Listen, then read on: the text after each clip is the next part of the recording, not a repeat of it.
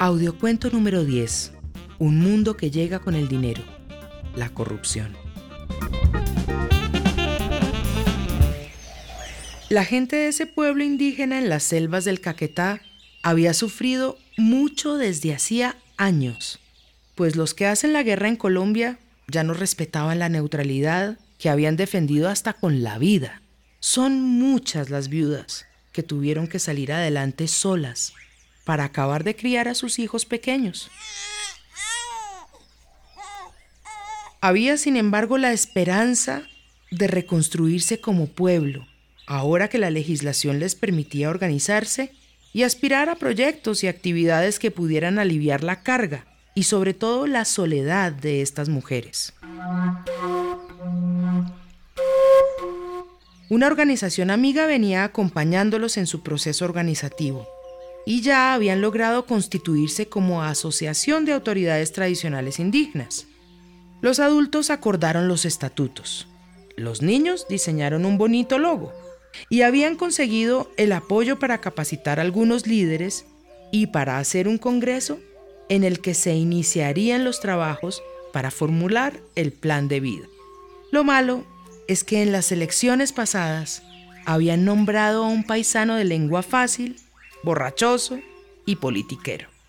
Es que tenían miedo de nombrar a un mayor que de pronto no supiera moverse por las oficinas de la ciudad. Ya se acercaba la fecha del gran congreso anual al que asistirían representantes de todas las comunidades. El dinero que prometió la organización amiga serviría para cubrir los gastos de transporte y alimentación de todos. Como las distancias son muy grandes y el transporte por río es muy costoso en esta parte del país, el dinero intentaba garantizar la asistencia de la mayor cantidad de personas para poder presentar los avances y acordar los pasos a seguir.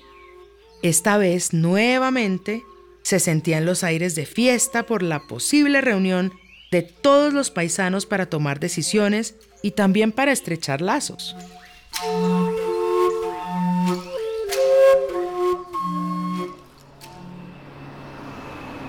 El presidente salió a la ciudad a reclamar el dinero que había enviado la ONG por medio de un giro eran 12 millones de pesos en efectivo, que cubrirían todos los gastos previstos. Lo que no contemplaron los otros miembros de la junta directiva fue que el presidente se pudiera tropezar con unos amigos que estaban calmando la sed con unas cervezas en una tienda cercana al puerto.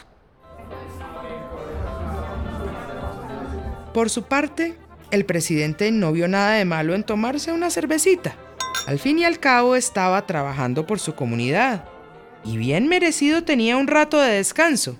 La cerveza se multiplicó en dos y tres y ya pronto se alegró y comenzó a invitar a los amigos y hasta a los desconocidos. De la cerveza pasaron al aguardiente y a las historias de cómo la plata ahora sí llegaba fácil. No faltó el avivato que se acercó a adular al flamante presidente.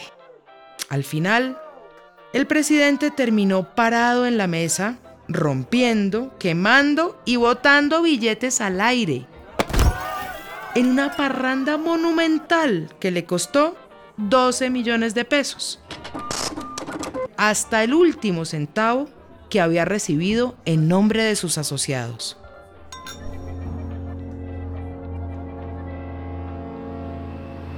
Al otro día no recordaba mayor cosa.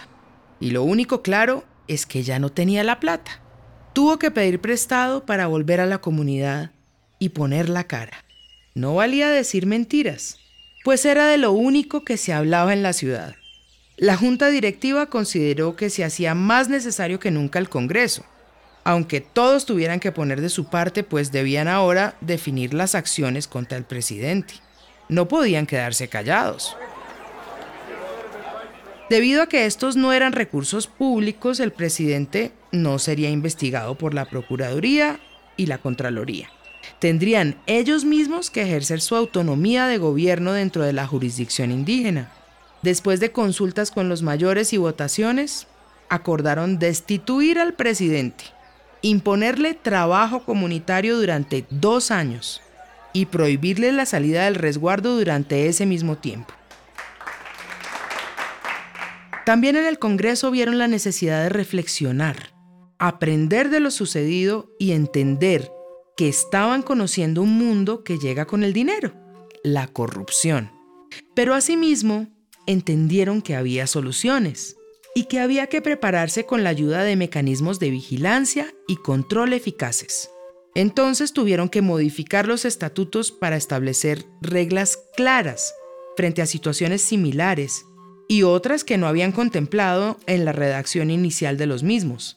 Entendieron lo que significan la autonomía de gobierno y la jurisdicción especial indígena, para lo cual no estaban preparados.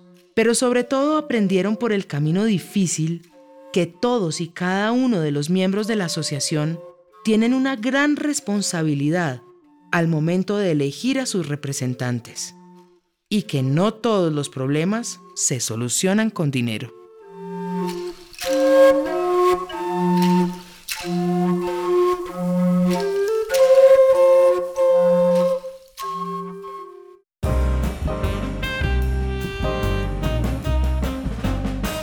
Para tener en cuenta.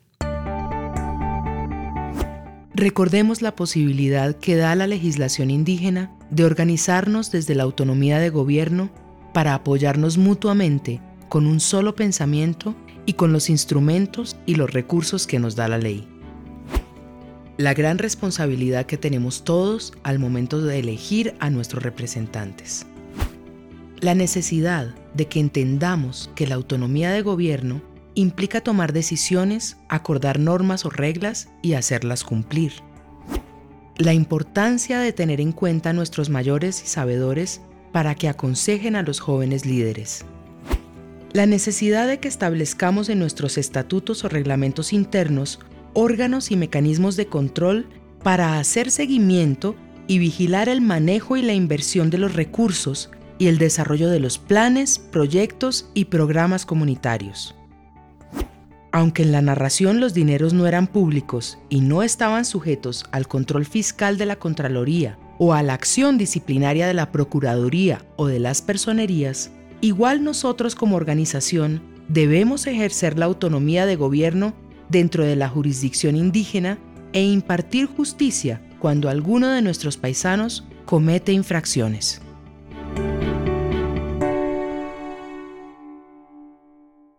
Este audiocuento forma parte de la colección que acompaña la Guía de Formación de Agentes Interculturales para la Promoción de los Territorios de Vida. Textos Carolina Maya. Narración Ana María Pacheco.